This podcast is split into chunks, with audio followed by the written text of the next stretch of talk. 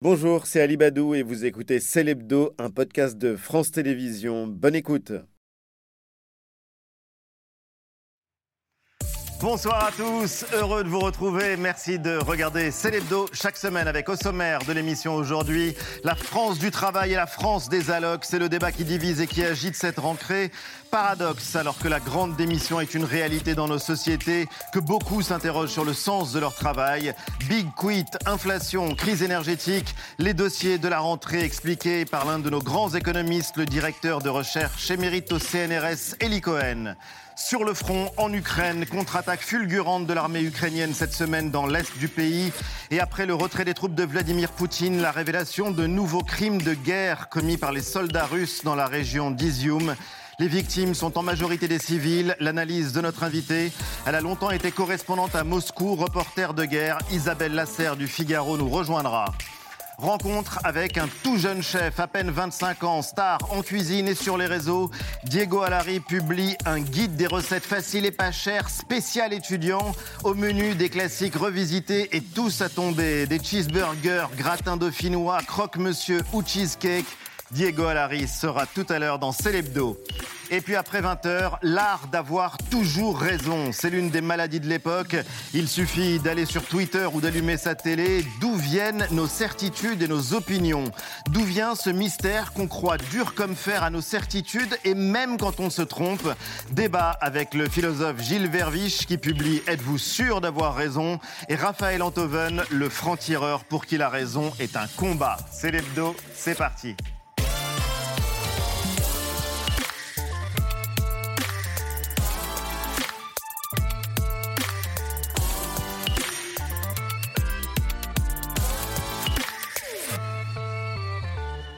C'est l'hebdo avec toute la bande que je suis ravi de retrouver. Salut les amis, Mélanie, Jean-Michel, Eva, Antoine, tout va bien Très bien. Vous êtes plutôt France du travail? Et un peu France de la paresse, ça dépend des moments. Quand même. Ça dépend des moments, mais je me demande lequel l'emporte. On en parlera tout à l'heure. C'est en tout cas le débat, c'est vrai, mais pas le dimanche. C'est le débat de la rentrée. La France du travail contre celle des allocs, polémique politique, mais qui en dit beaucoup sur notre société et qui semble fracturer encore un peu davantage la gauche.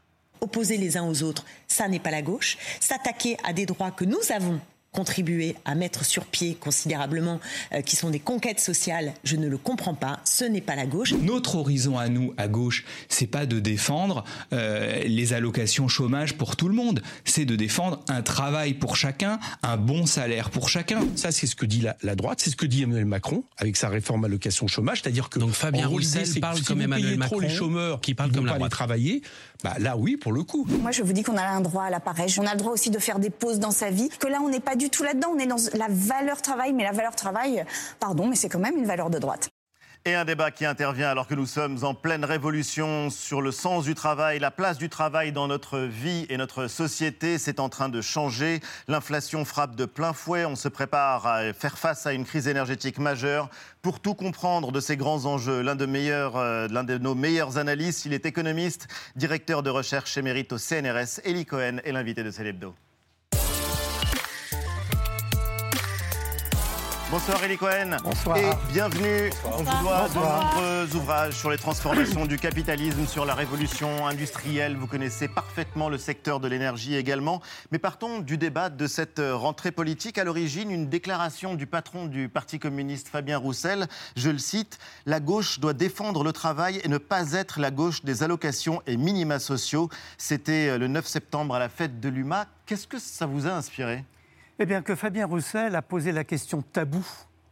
Parce que parmi les économistes, bien entendu, on s'interroge sur les spécificités du marché de l'emploi français. La France est un pays qui a un taux de chômage structurel qui est très élevé, beaucoup plus élevé qu'au Royaume-Uni, qu'en Allemagne, qu'aux États-Unis. Même s'il a baissé Même s'il a baissé. En gros, si vous voulez, euh, quand on est à 7%, on estime qu'on est en plein emploi. Et il n'y a pas très longtemps, c'était quand on était à 9%. Donc comment expliquer cette bizarrerie française d'avoir un taux de chômage structurel particulièrement élevé Ce qu'on a appelé la préférence française pour le chomage voilà. il y a quelques années. Deuxième caractéristique française, c'était que, alors même qu'on avait un taux de chômage élevé, il y avait des pénuries d'emplois euh, caractéristiques. Alors pendant longtemps, c'était les métiers de bouche, l'hôtellerie, et puis on a constaté que les pénuries se généralisaient. Dans beaucoup de secteurs, dans, dans, des secteurs aussi bien traditionnels que de pointe, le bâtiment, travaux publics, pour on pas. On va y revenir évidemment parce que c'est un vrai sujet. Absolument. Puis troisièmement, on avait un taux de chômage des jeunes particulièrement élevé. Alors, bien entendu, il y a une question qui flottait dans tous les esprits qui était et si on avait un système social tellement généreux qu'il n'incitait pas au retour à l'emploi En gros, bah, quand vous avez des droits au chômage importants, eh bien, vous tirez sur ces droits le plus longtemps possible Oui. et vous ne vous mettez véritablement sur le marché de l'emploi que quand vraiment vous avez épuisé vos droits. Alors c'était une question tabou et en même temps, certains testaient cette hypothèse parce que depuis très longtemps, on a essayé d'inventer des dispositifs pour inciter à un retour accéléré à l'emploi. C'est quoi? C'est d'abord la dégressivité des prestations. Bien sûr. C'est- Ça a été ensuite la limitation du temps du service des prestations.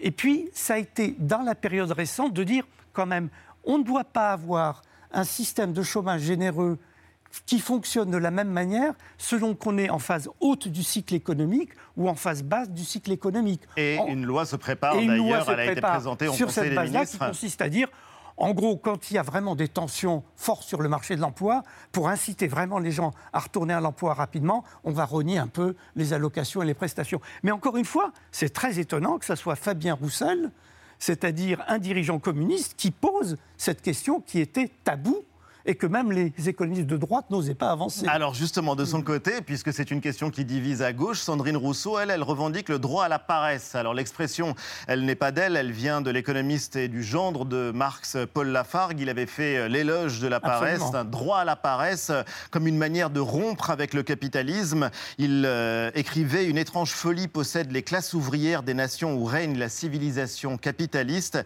Cette folie est l'amour du travail, la passion moribonde du travail poussée jusqu'à l'épuisement des forces vitales de l'individu. Ça, c'est l'une des critiques les plus fortes qu'un socialiste ait formulées contre le capitalisme. Est-ce qu'elle est toujours d'actualité? Et oui, paradoxalement, là aussi, parce que ce à quoi on assiste actuellement, c'est un vaste mouvement qui a été longtemps un mouvement un peu secret, diffus, mais qui gagne, qui est le changement des attitudes, notamment des jeunes, à l'égard du travail, sous deux, euh, sous deux pressions importantes. La première, c'est la quête du sens. Les jeunes ne veulent pas travailler comme ça dans une entreprise pétrolière euh, qui pollue, je dis ça au hasard. Ils ne veulent pas davantage travailler dans des entreprises qui ne se soucient pas beaucoup euh, de l'éthique, de, euh, des comportements. Oui. Et, et on, et on a vu ça dans des grandes écoles où des, des promotions euh, ont manifesté publiquement leur volonté de ne pas aller travailler dans les entreprises polluantes, dans les entreprises dont euh, l'empreinte carbone était importante, dans les entreprises qui ne traitaient pas bien les gens du point de vue de la diversité. Euh, bref, on a vu ce mouvement se généraliser. Et ce qui est frappant, c'est que ce mouvement est allé de pair avec une remise en question beaucoup plus large à la faveur de la crise du Covid, Alors où beaucoup de gens se sont posé la question du sens même du, travail. Exactement. Et donc on a vu des attitudes de retrait, et ça a été théorisé aux États-Unis avec ce qu'on appelle le phénomène de la grande démission. The Great Resignation, Mélanie, puisque c'est un phénomène euh, parti des États-Unis, mais qui est une réalité en France. Oui, en deux mots. Aux États-Unis, Big Quit, ces deux mots-là qui résument bien ce raz-de-marée euh, dont vous parlez, avec euh, des démissions euh, euh, qui explosent, hein, notamment depuis 2021. On a 4 à 5 millions de salariés qui euh, démissionnent chaque mois euh, euh, outre-Atlantique. Il y a même un hashtag euh, qui a fleuri sur les réseaux sociaux. Je ne sais pas si vous l'avez vu, c'est le hashtag Quit My Job. Et en gros, vous avez notamment des jeunes, mais pas que, mais beaucoup de jeunes qui se filment pendant, en train de démissionner, notamment sur le réseau TikTok. Vous allez voir, ça donne ça. Hi, this is Katie. I was just calling to let you know that I am not coming in tonight or ever. I'd like you to understand that today is going to be my last day. What? Come on for what? Because I'm getting literally, literally bullied. This company fires black associates for no reason. This company treats their employees like shit. Fuck the managers, fuck this company, fuck this position, and fuck that big lazy bitch, Chris Price. I fucking quit. I'm out. Il y a les TikTokers et les Quit-Tokers maintenant. Et les quit talkers, exactement. C'est- c'est le- ça pourrait être un, un hashtag aussi. Il existe. Eh ben, il existe, voilà. En France, eh ben, les quick talkers, ils existent. Et puis aussi, euh, bah, tous ces. euh, alors, on parlait des employés, les employés de bureau, les employés de restauration, on a parlé des aides-soignantes, mais aussi des cadres, des magistrats qui euh, démissionnent de, de- de plus en plus. Un million de personnes ont démissionné ces euh, six derniers mois. Et pour ceux qui ne démissionnent pas officiellement, il y a une nouvelle tendance plus discrète. Alors, cette fois-ci, c'est une, nouvelle appellation, c'est les quiet quitting. Donc, c'est- l'émission des, des nouvelles appellations. Quiet Que des anglicismes. quitting, ouais, que des anglicismes. S'y habituer parce que c'est une réalité qui va devoir euh, trouver une traduction française. Alors, je vais la donner, j'essaye. Détachement silencieux, c'est un tout petit peu plus littéraire. Détachement chic, silencieux, pas mal, pas. Euh, Démission objectif, discrète. démission discrète, démission Détachement silencieux, silencieuse, détachement silencieux. Allez, allez, on valide. L'objectif, c'est quoi? C'est de lever le pied tout en évitant de se faire euh, virer. Donc, en gros, on se concentre sur le strict nécessaire, mais rien de plus euh, au sein de notre travail. Et donc, on voit bien, c'est ce que vous dites. D'abord, il y a une vraie remise en question des conditions euh, de travail et puis aussi du sens, finalement, euh, qu'on donne à notre, à notre boulot. Alors, on a essayé aux États-Unis d'analyser plus finement ce phénomène. Et en gros, il y a trois explications qui ressortent. La première, c'est une retombée de la crise du Covid. Aux États-Unis, pendant la crise du Covid, beaucoup de salariés ont été purement et simplement licenciés. Des, gens qui avaient des jobs à mi-temps, etc., les ont perdus. Et donc, euh, ceux qui ont perdu leurs emplois à l'occasion de cette crise se sont demandé s'ils allaient retourner dans les mêmes conditions, reprendre les mêmes jobs qui étaient précaires. Et pour un certain nombre, ça a été non. Premièrement. Deuxièmement, il y a un certain nombre de gens qui étaient proches de l'âge de la retraite qui se sont dit bah, c'est le moment ou jamais de faire le grand saut. On ne retourne pas au travail et on anticipe notre départ à retraite. On part à la retraite. Puis il y a une troisième catégorie c'est les emplois féminins. Euh, beaucoup de femmes se sont posé la question à la faveur de cette crise pour se demander si l'arbitrage qu'ils faisaient entre la vie de travail et la vie personnelle était bien adapté. Et on a vu un retrait des femmes et une baisse du taux de participation des femmes à la main-d'œuvre euh, américaine. Alors, il faut avoir ça présent à l'esprit quand on essaye d'analyser ce qui se passe chez nous. Et d'ailleurs, c'est une femme, parce que pour le clin, d'œil, le Big Quit, la grande euh, démission, elle a son hymne. Et c'était le tube de l'été, Break My Soul. C'est Beyoncé qui euh, chantait ça. C'est. euh, vous allez euh, l'entendre, un tube sur lequel euh, tout le monde a dansé, en l'occurrence Break My Soul.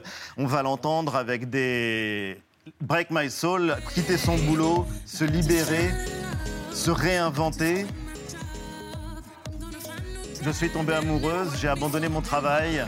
Je vais trouver une nouvelle direction. Ils me font travailler si dur. Je travaille de 9 à 5 heures passées, une tape sur les nerfs. Je n'endors plus la nuit. C'est l'une des chansons les plus écoutées au monde en ce moment. Ça, c'est l'inversion des valeurs. On ne pense plus plan de carrière, mais d'abord à son épanouissement. Absolument. L'équilibre vie personnelle, vie, professionnelle est devenu quelque chose de central. Alors, on le savait depuis longtemps, mais les jeunes, les jeunes travailleurs n'osaient pas formuler ça aussi nettement, même si on sait que dans leur comportement, euh, les chefs d'entreprise, les directions de RH n'arrêtent pas de vous dire que l'une des premières choses que les jeunes recrues mettent sur la table, c'est euh, les horaires de travail, le mercredi, Oui. euh, la- la- les RTT, euh, Mais- etc. mais alors, on peut dire, avec tout ce, que, tout ce que vous apportez comme élément de réflexion, que Fabien Roussel est complètement à côté de la plaque.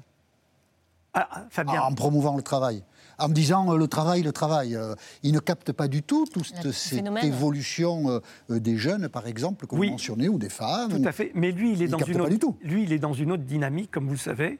Il est dans une dans un conflit politique ouvert avec Mélenchon. Et comme Mélenchon a vraiment pris la tête du camp de ceux qui, pour dire comme Sandrine Rousseau, euh, euh, font le choix du droit à la paresse, à l'épanouissement, euh, à la sortie de la gangue du système capitaliste. Les fans de Beyoncé. Voilà, les fans de Beyoncé. Lui, euh, souvenez-vous quand même de, de- de- du Parti communiste à Vitry, etc., affirmant une autre logique vis-à-vis des travailleurs immigrés, etc. Lui, il veut renouer avec ce courant, je dirais, de la gauche populaire traditionnelle, pour qui le travail, les conditions de travail sont plus importants que euh, les modalités euh, du Ouais, il loisir. n'aime pas les jeunes à cheveux longs. Quoi. Voilà, exactement.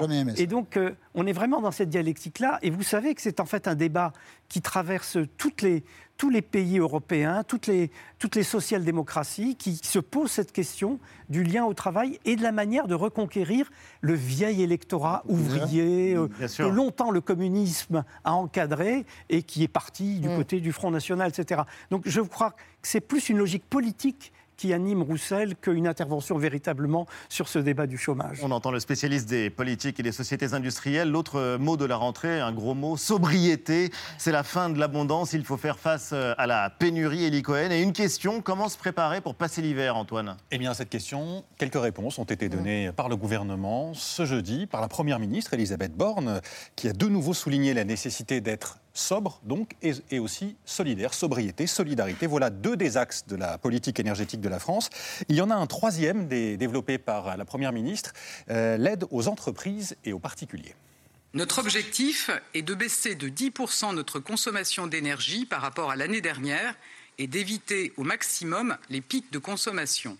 Nous allons prolonger en 2023 le mécanisme de bouclier tarifaire pour tous les ménages. Nous allons ainsi limiter les hausses de prix à 15% pour le gaz en janvier 2023 et à 15% pour l'électricité en février. Je vous annonce que des chèques énergie exceptionnels seront versés d'ici la fin de l'année.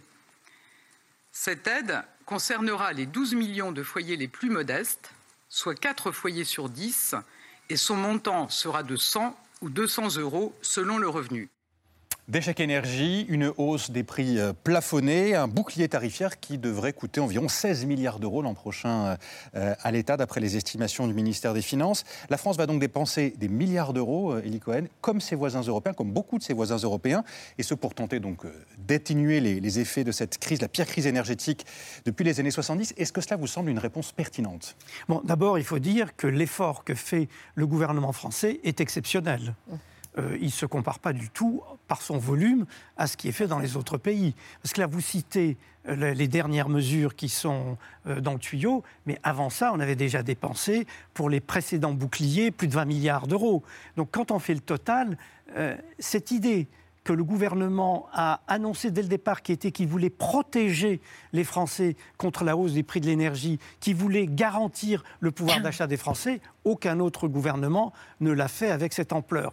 Euh, il, faut, il faut bien le dire. Et je ne cite même pas le cas britannique, où vous avez vu des doublements, des triplements des factures d'énergie. Au Royaume-Uni, c'est une explosion, une explosion de l'énergie. La nouvelle Premier ministre... Euh, Elle a annoncé un plan de 172 ah milliards de livres. Après que les prix aient doublé. Euh, oui, mais enfin quand même, il convienne qu'eux aussi doivent faire quelque chose. quelque chose. Oui, mais nous, on a plafonné à 4% euh, la hausse du prix de l'électricité. Mmh, Donc, Alors que le prix du kilowattheure aujourd'hui devrait coûter 1000 euros. Oui il coûtait 12 euros il Écoutez, a très simple. si longtemps. C'est très simple. Si vous voulez avoir juste un ordre de grandeur, entre l'avant-crise et maintenant, les prix du gaz et de l'électricité ont été multipliés par 10. 10. Ce n'est pas une augmentation de 5, de 10%, c'est une multiplication par 10. Donc nos factures auraient pu être nos factures par 10. auraient pu tout à fait exploser. Mais ça pose une question intéressante parce que est-ce que c'est la responsabilité du gouvernement de protéger les Français contre une hausse du prix de l'énergie sur laquelle il n'a aucune prise?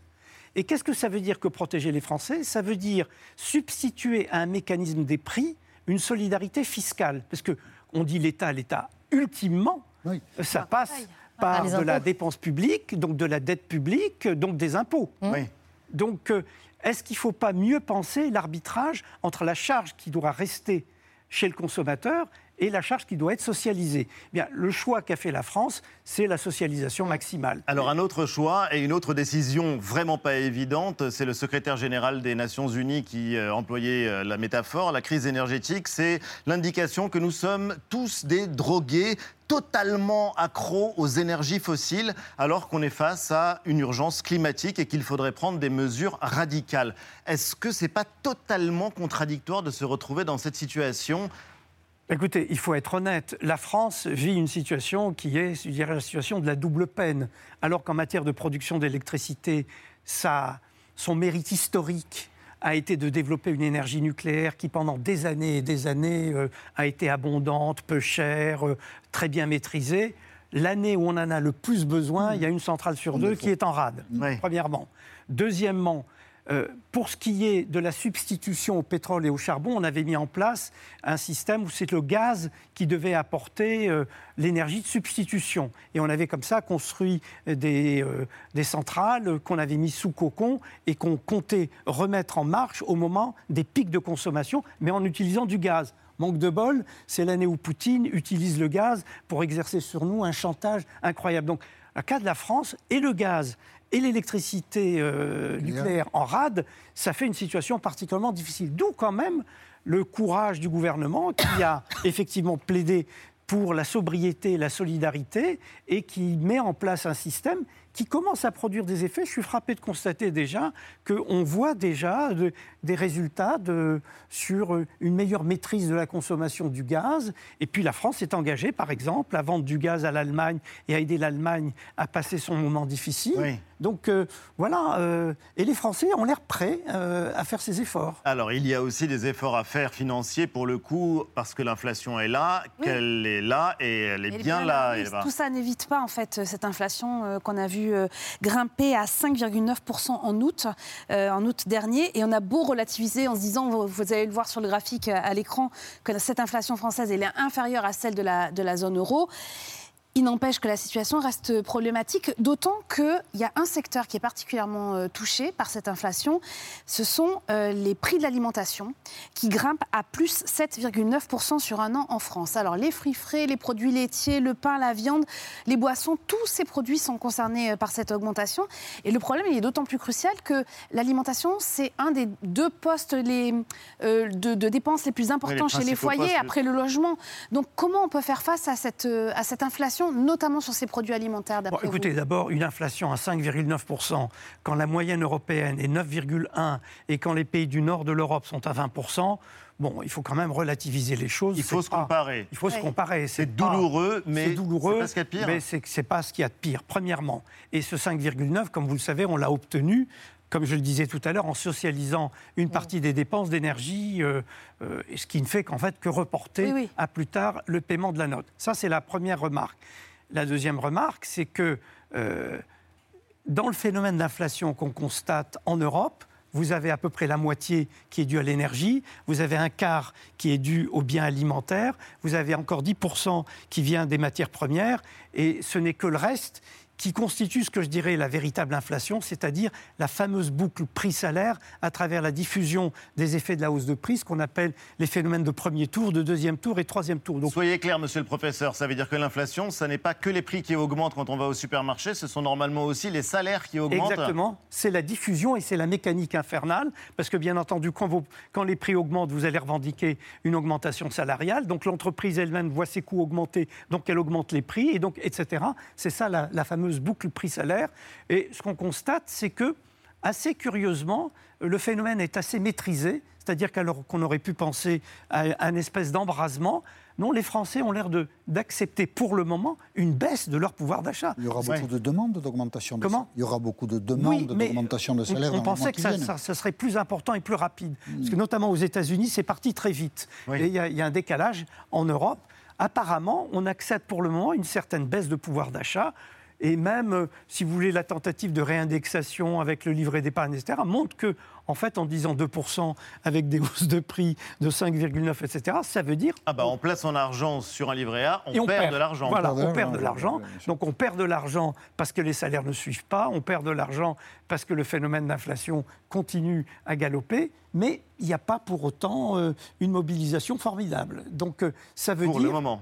Donc, oui, très bien, mais ça veut dire que si on arrive à maîtriser la hausse des prix de l'énergie parce que, par exemple, la situation géopolitique évolue favorablement, alors on aura évité un cycle inflationniste et on pourra retrouver une tendance euh, plus normale de hausse des prix. C'est d'ailleurs le pari que fait la Banque Centrale Européenne qui consiste à dire euh, calmons-nous, euh, n'anticipons pas trop sur la hausse des prix, parce que si on anticipe trop, on risque de prendre des mesures qui vont aggraver le problème. Pourquoi? Bah Parce que si les taux montent rapidement, c'est pour refroidir la demande dans une situation de hausse des prix. Et si on refroidit la demande, ça veut dire quoi? Ça veut dire que c'est la récession économique. Et la crise. Et donc, et donc, pour éviter un plus d'inflation, on mettra tous les pays européens en récession. Et donc, c'est ce qui est en train de se jouer aujourd'hui à la Banque centrale et ailleurs. Donc il y a un scénario qui n'est pas le scénario euh, du pire. Merci Eli Cohen, vous restez avec nous tout de suite. Jean-Michel, étonnant non?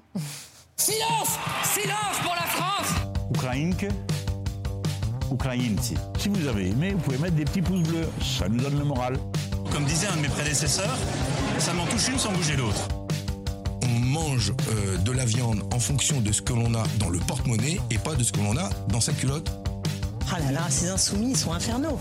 Horreur. Ça va être très libéral. Étonnant, non? S'en passe pas.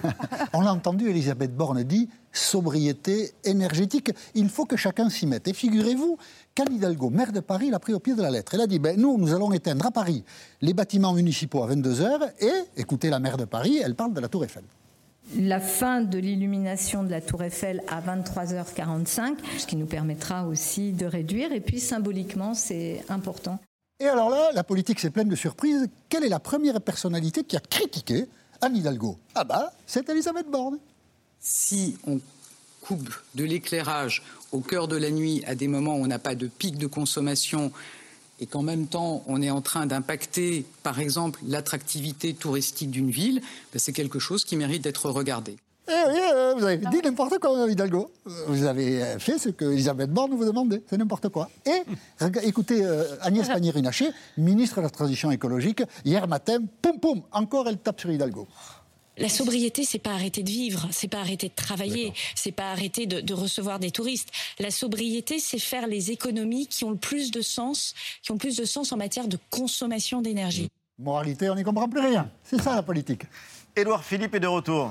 on avait un peu perdu de vue Édouard Philippe. hein. Je le rappelle, ancien Premier ministre. Puis là, il avait euh, un peu disparu et là, il est rentré, journée parlementaire de Fontainebleau, de son petit groupe politique, une trentaine de députés, Horizon. Et, et alors, Édouard Philippe, il sent bien qu'il agace un peu parce qu'il y a des gens qui l'aiment pas. Mais je vais vous dire d'ailleurs qu'il l'aime pas. Écoutez, Édouard Philippe. Personne ne devrait douter euh, du soutien qui est le nôtre euh, à l'action du gouvernement et au président de la République, mais, mais je, sais, je sais bien que certains euh, s'interrogent. Je dirais même que certains supputent. Je lis la presse. Oui, oui. Et ça me permet souvent de savoir ce que je pense. Alors, c'est pas de lui, hein, c'est assez vieux ça que les hommes politiques disent Ah, pour savoir ce que je pense, je lis la presse. C'est De Gaulle, l'un des premiers, qui l'a dit comme ça. Donc, bon.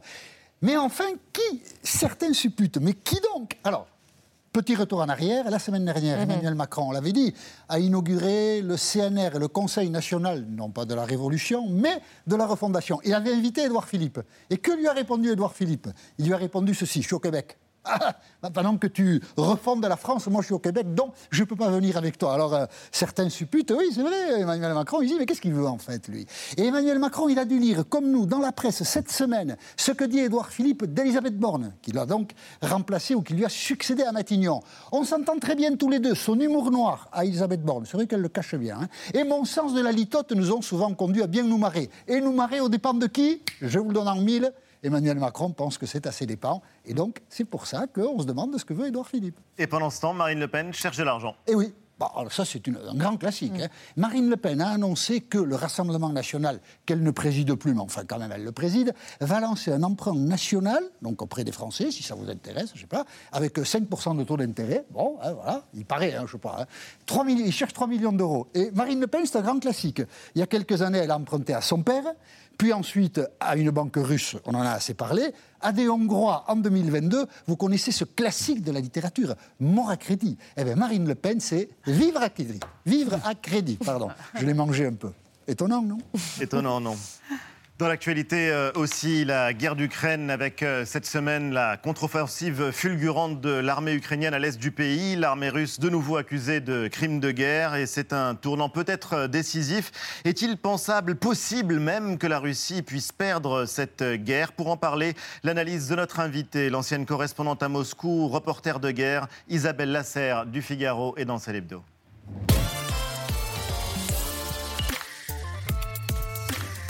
Bonsoir Isabelle Lasserre et Bonsoir. bienvenue. Bonsoir. Merci euh, de nous aider euh, à y voir plus clair. Vous êtes l'une des grandes plumes euh, des pages internationales du Figaro et plus généralement de la presse française sur les questions étrangères et internationales. On a vu cette victoire ukrainienne cette semaine. C'est l'un des principaux revers qui ont été infligés à l'armée russe depuis le début du conflit. On le voit sur la carte. Le pouvoir ukrainien a reconquis des milliers de kilomètres carrés à l'est de son territoire, dans la région de Kharkiv. Une ville libérée, une ville martyre dont on a tous appris le nom, Izium, un nouveau théâtre d'horreur, des centaines de corps découverts dans des charniers près d'Izium, enterrés à la va-vite dans une fosse commune au milieu d'une forêt, des centaines de tombes, des traces de morts violentes, de tortures. Est-ce qu'on sait un peu plus aujourd'hui? Est-ce qu'on en sait un peu plus aujourd'hui sur ce qui s'est déroulé, sur euh, ce qui s'est passé à Izium sous l'occupation russe? On ne sait pas encore euh, tout, mais visiblement dans ces, dans ces fosses communes et dans ce cimetière aussi, puisqu'il y a plusieurs, euh, plusieurs sites ainsi que des salles de, torture, il y a à la fois des gens qui sont morts sous les bombardements et des civils qui ont été euh, visiblement froidement assassinés par les forces russes, puisqu'on a en fait récupéré des corps qui avaient visiblement des, des, des, des impacts de, de, balles dans la tête et ainsi que des corps qui avaient les, les mains liées dans, le dos. Donc il ne s'agit pas de combats de, de soldat à soldat, mais euh, euh, tout ça vient plusieurs mois après euh, euh, d'autres d'autres atrocités et crimes de guerre qui ont été commis plus tôt, notamment, notamment, notamment à Boutcha. Et en fait, on risque de trouver en fait, la même chose au fur et à mesure de, du, recul de l'armée russe, puisque c'est une méthode de guerre, visiblement. Alors justement, cette méthode de guerre, vous en parliez, on a découvert 10 salles de torture dans les zones qui ont été reprises aux Russes à Kharkiv, selon la police ukrainienne. C'est une guerre qui ne se joue pas seulement sur le front, mais ce sont les civils qui sont délibérément visés par les Russes. Et ça va vous paraître peut-être complètement naïf, mais vous êtes reporter de guerre, vous avez déjà assisté à des scènes comparables. Quelle est la stratégie des Russes lorsqu'ils s'en prennent aux populations civiles, à des gamins, à des personnes qui ne faisaient rien d'autre que vivre dans leur pays, l'Ukraine? Ben, En fait, y a plus... bon, on voit ça quand même régulièrement. Là, par exemple, les Russes, on, a vu exact... on avait vu exactement la même méthode de l'armée serbe, en fait, de, des Serbes de Bosnie, à l'époque du président euh, Slobodan Milosevic. Et vous y étiez En, Bosnie, oui. Et, à la fois, et au, et au Kosovo. ensuite. Et quand les, troupes se, retiraient, on trouvait, euh, on trouvait des charniers. À cette époque, il s'agissait de, en fait, casser, briser les sociétés, parce que quand on brise les sociétés, on, a, on anéantit la résistance. Il y a sans doute ça euh, du, côté, euh, du côté des Russes, mais, mais, mais, il, y a, autre chose. Il y a euh, le fait que les, les, soldats russes sont eux-mêmes. alors, il y a, l'aspect vengeance. Hein. on perd, donc, oui, on perd, donc on, se venge sur les civils. Et ça, vous l'avez vu de vos yeux vus en Serbie, vous l'avez vu en Bosnie, vous l'avez vu en Irak aussi, vous l'avez vu en, Irak, également. un, des plus grands charniers de, de, tous les temps, le charnier de, Babylone qui contenait 700, 700 personnes. Hein, C'était des chiites en fait assassiné par euh, les, hommes de, Saddam Hussein juste après la, libération de la ville à l'époque. On parlait de libération à l'époque. La chute de, Saddam Hussein. Donc il y a la vengeance, il y a aussi euh, toute la propagande dont sont abreuvés euh, les soldats russes à la télévision et qui décrit en fait euh, les Ukrainiens, et donc y compris les civils ukrainiens, comme des horribles nazis, mm. euh, euh, des tueurs invétérés. Donc, y donc ils ont cette haine-là dans leur tête. Oui, c'est la, la, haine qui est propagée depuis le début de la guerre sur toutes ah, les télévisions En fait, tout ça n'est pas maîtrisé. Il n'y a pas de vrai calcul politique. C'est une armée dont certains éléments font preuve d'une sauvagerie particulière, oui, d'une brutalité qui n'est pas canalisée. Oui, autant en Bosnie c'était maîtrisé parce qu'il y avait vraiment un plan euh, d'épuration euh, ethnique, autant là c'est sans doute pas maîtrisé. Il faut se souvenir aussi que les, soldats russes, enfin c'est comme une armée euh, non pas de briques et de broc, mais les, mais les soldats russes eux-mêmes sont très maltraités dans les casernes, les bizutages sont absolument terribles, il y a des morts régulièrement. Euh, on les humilie. Il y a des soldats qui, ont été en fait euh, euh, recrutés dans les prisons. Donc c'est pas une armée en fait qui respecte le droit de la guerre comme euh, les armées occidentales qui respectent euh, le droit de la guerre et comme on est normalement censé respecter le, droit de la guerre. Mais ils l'ont déjà fait en Tchétchénie. Ils l'ont déjà fait au cours de la Deuxième Guerre de Tchétchénie, employer des euh, méthodes comparables. Oui, notamment la Deuxième Guerre de Tchétchénie. ils utilisaient énormément de, torture et là aussi c'était pour briser la société. Et d'ailleurs, ils ont réussi, ils ont gagné la guerre comme ça, les Russes, en anéantissant la résistance parce que les sociétés étaient complètement brisées, parce que chaque famille avait perdu plusieurs membres de, de sa famille en fait. Et il y a une question qui revient revient, une question qui revient, Isabelle Lasserre. Oui, avec euh, cette euh, déclaration forte de la présidente de la Commission européenne, Ursula von der Leyen. C'était il y a trois jours, donc juste après sa visite euh, à Kiev, et elle est interrogée par un journaliste. Il lui demande en gros, hein, s'il est pertinent de comparer Poutine à Hitler. Écoutez la réponse d'Ursula von der Leyen. Ich halte nichts von solchen Vergleichen, weil jede Zeit anders ist. Aber ähm, dass es schaurig ist und schwerste Kriegsverbrechen begangen werden, steht außer Zweifel. Deshalb unterstützen wir ja auch, dass die Beweise gesammelt werden, dass vom Internationalen Strafgerichtshof die Verfahren auch möglich sind.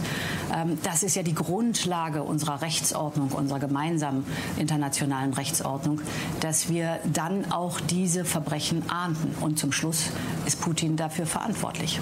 Voilà, elle veut que Vladimir Poutine soit traduit euh, en justice. Euh, elle précise même hein, qu'elle pense que c'est euh, que c'est possible. On a même appris cet après-midi euh, que la présidence tchèque, voilà, de l'Union européenne réclamait la création d'un tribunal pour crimes de guerre. Est-ce qu'on en est déjà là? Est-ce que c'est imaginable que Vladimir Poutine comparaisse devant la justice internationale? On en est déjà là pour, pour, une, pour, pour une raison très simple, c'est que c'est la première fois, c'est la première guerre pendant laquelle la justice, euh, y compris la justice internationale, travaille en même temps, avance en fait en même temps que la guerre. Depuis Boucha, il y a des inspecteurs euh, indépendants qui recueillent des preuves, et donc le travail de la justice se fait en même temps que le temps de la guerre. On n'a euh, jamais vu ça. Ils sont à Izium, par exemple, euh, aujourd'hui? Je crois qu'ils sont arrivés, qu'ils commencent à arriver Mm. à Izium.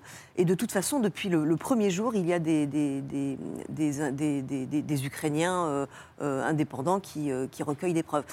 Alors, une fois qu'on Enfin, a dit on n'a ça, quand c'est- même jamais vu un chef d'État, chef des armées en activité poursuivi devant la Cour Alors, pénale internationale. c'était la, deuxi- c'était la deuxième partie de... Qu'il y a le- un siège au Conseil de sécurité des Nations l'arme nucléaire. ça serait fort. Et C'était la deuxième partie de ma, de ma démonstration. Ah Une bon. fois qu'on a dit ça, euh, c'est très compliqué. La Cour pénale internationale est effectivement euh, créée pour ça, enfin pour les crimes de guerre, hein, pas pour les crimes de génocide, mais euh, la Russie n'en fait pas partie. Alors on peut détourner ça parce qu'un pays membre peut saisir en fait la CPI, mais il faut que les, il faut que les, les- accusés soient présents physiquement. Or aujourd'hui, on ne voit pas qui pourrait extrader Vladimir Poutine à la CPI.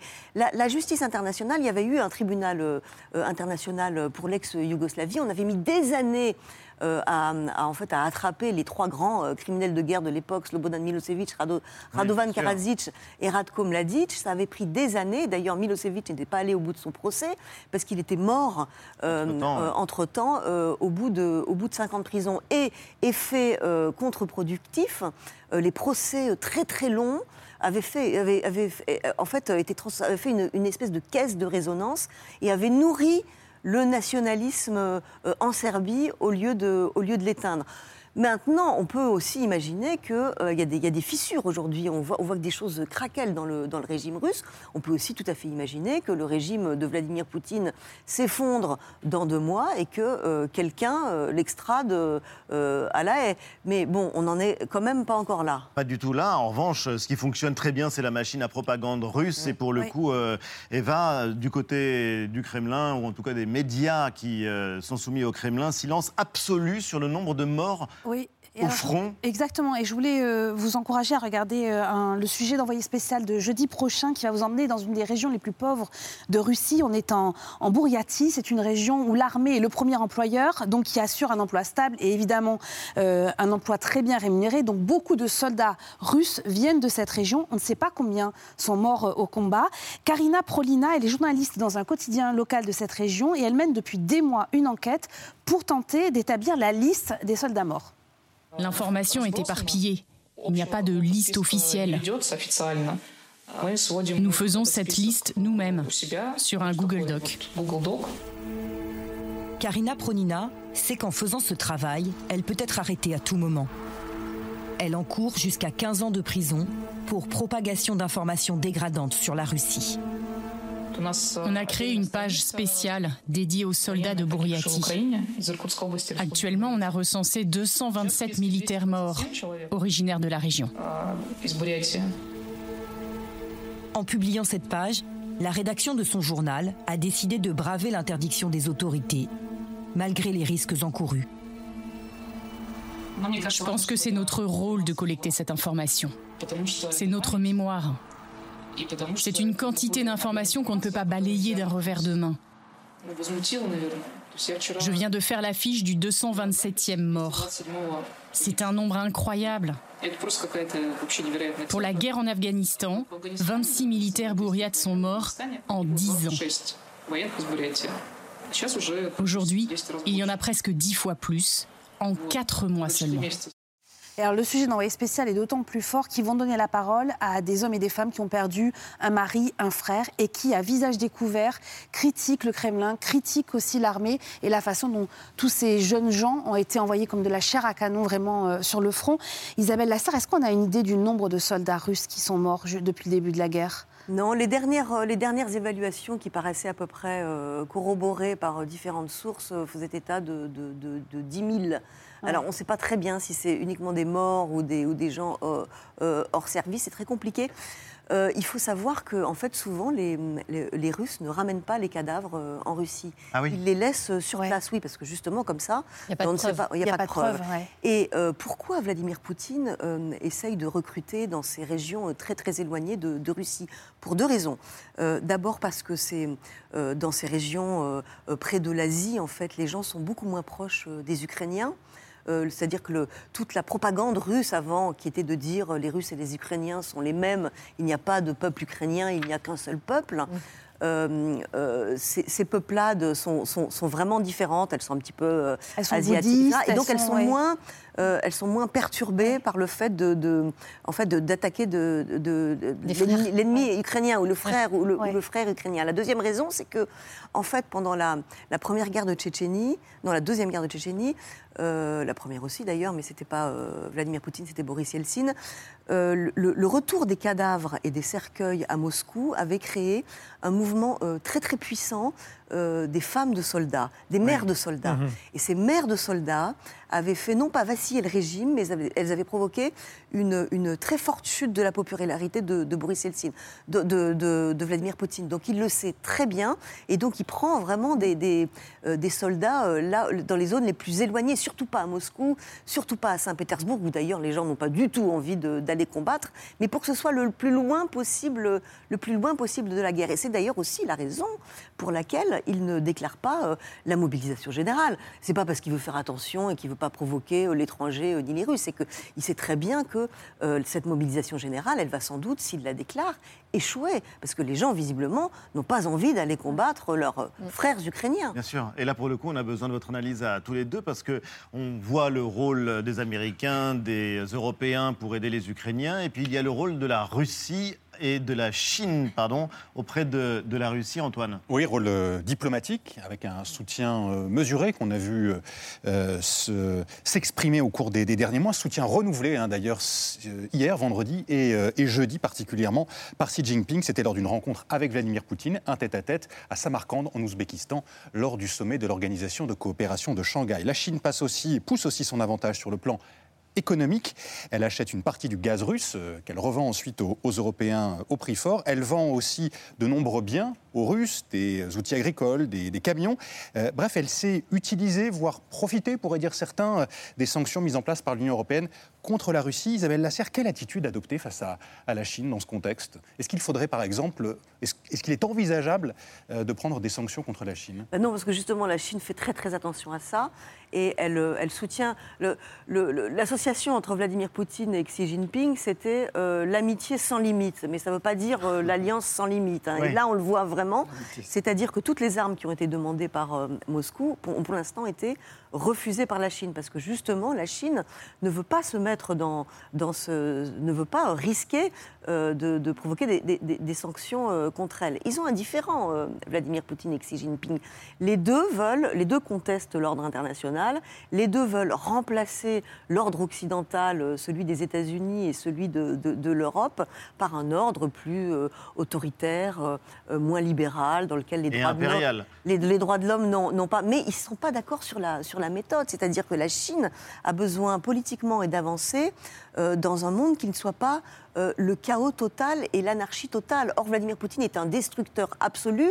Il met tout par terre. Et en fait, c'est le chaos. Et c'est vachement intéressant. Les mots de Xi Jinping. euh, ce- cette, semaine, il a proposé en fait une énergie positive et, d'insuffler un petit peu de stabilité pour mettre fin au chaos. Donc il n'est pas d'accord avec la menace systématique d'utilisation d'une arme nucléaire tactique avec ces charniers systématiques. Il trouve que Poutine va sans doute beaucoup trop loin. Et là, il, a, vraiment reculé. Il y a quelques jours, le numéro 3 du régime chinois avait quasiment euh, euh, euh, soutenu ouvertement l'opération militaire de Vladimir Poutine en Ukraine. Là, on a vu une prise de distance. Entre-temps, il y a eu les victoires ukrainiennes. Donc la Chine, c'est son intérêt. Elle voit que les Ukrainiens reprennent un petit peu la main, en tout cas pour l'instant, et ils freinent en fait. Et d'un côté, sur le plan économique, c'est vrai que c'est frappant de voir qu'il y a un contournement des sanctions européennes. Les Chinois achètent du gaz liquide aux Russes et ils le revendent aux Européens. Oui, tout à fait. Ça, c'est l'un des objets intéressants de cette affaire. C'est qu'il y a des bateaux de GNL qui se baladent un peu partout, euh, gaz naturel liquéfié, et qui ont été préachetés par les Chinois. Les Chinois ont acheté beaucoup plus de GNL qu'ils n'en ont véritablement besoin.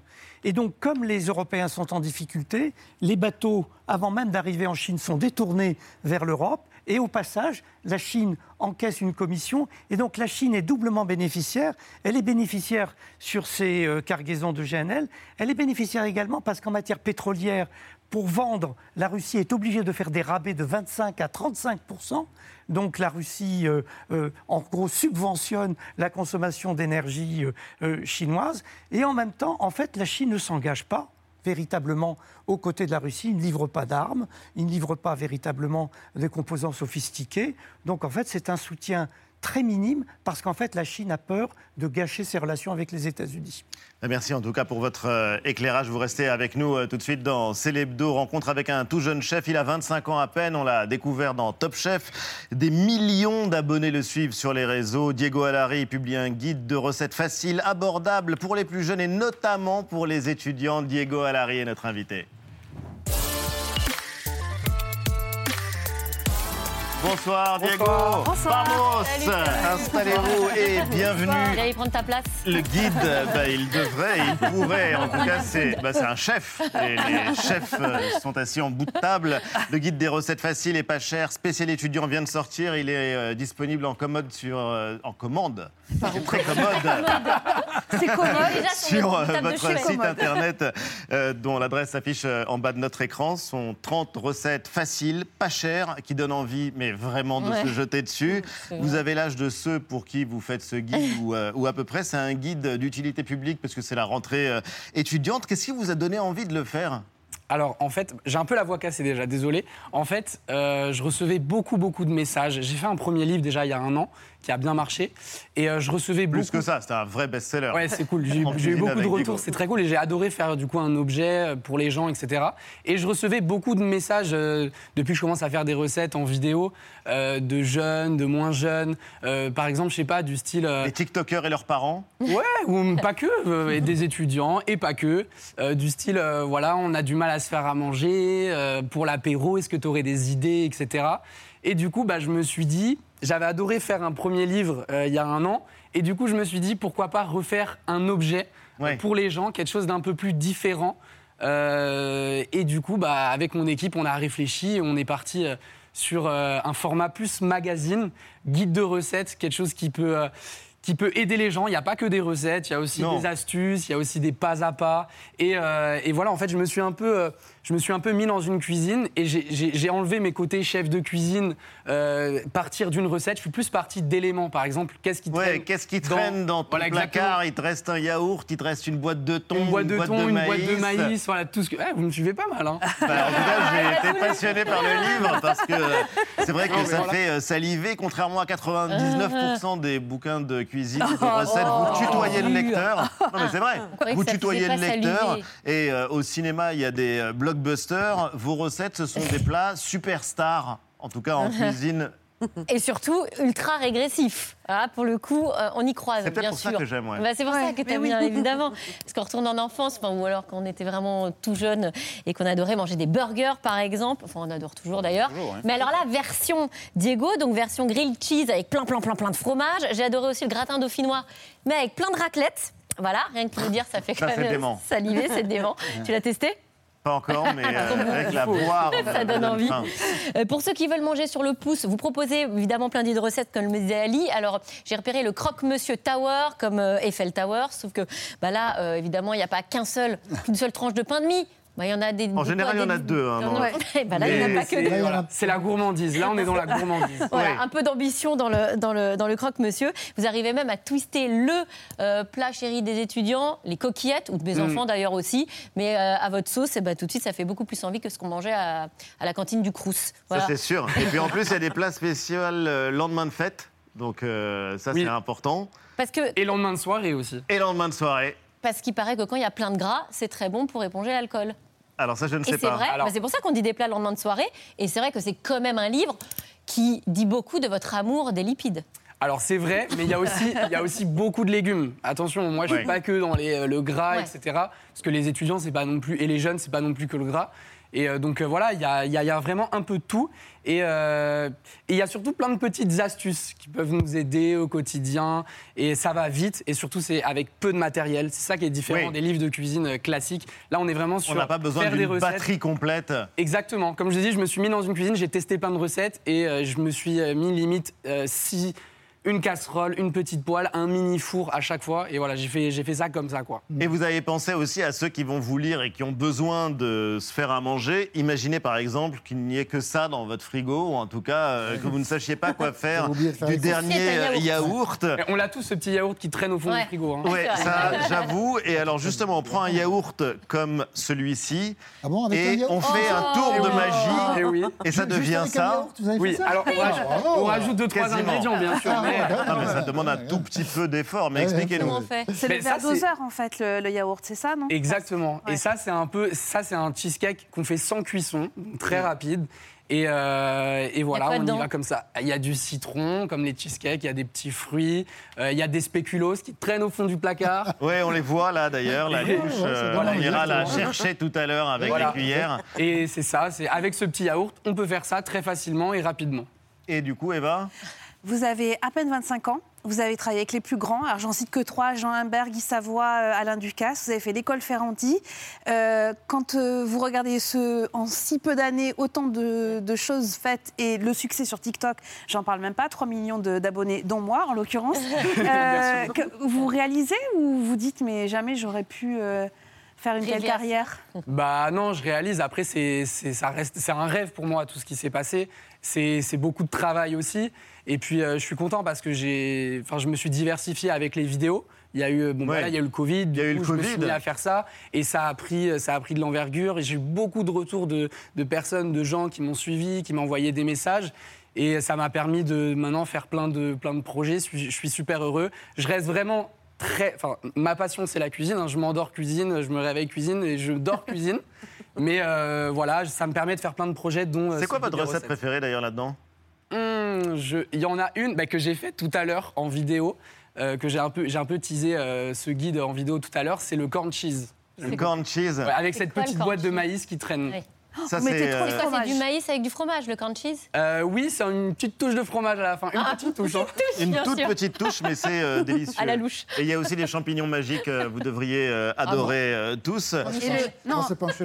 Tu sais que son plat, son plat star, c'est comme le guacamole euh, avec une touche de tequila. Ouais, Ah bah sans oui. fromage, flambé. Sans fromage. Sans fromage. Flambé. Flambé. Et c'est ce qui vous a fait euh, exploser sur les réseaux, notamment Ah, euh, ce, vidéo, ce ouais. guacamole. C'est quoi la prochaine étape pour vous? C'est ouvrir un resto, euh, reprendre la cuisine d'un palace euh, Alors la, pre- la prochaine étape déjà, c'est continuer à faire des vidéos. Puisque là, je, Oui. là juste avant d'arriver sur le plateau, je, repense, je pensais à une vidéo, donc je vais la faire ce soir, une recette.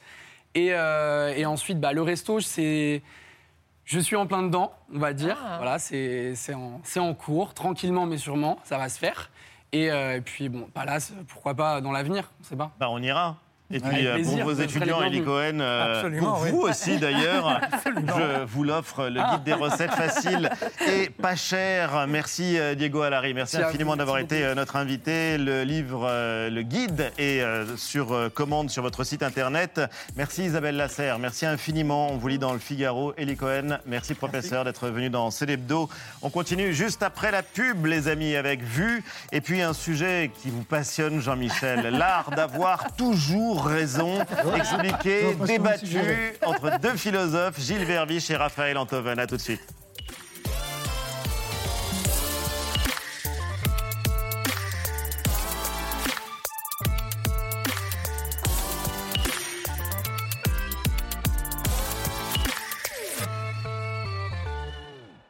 C'était Célébdo, un podcast de France Télévisions. N'hésitez pas à vous y abonner. Vous pouvez également retrouver les replays de l'émission en vidéo sur France.tv.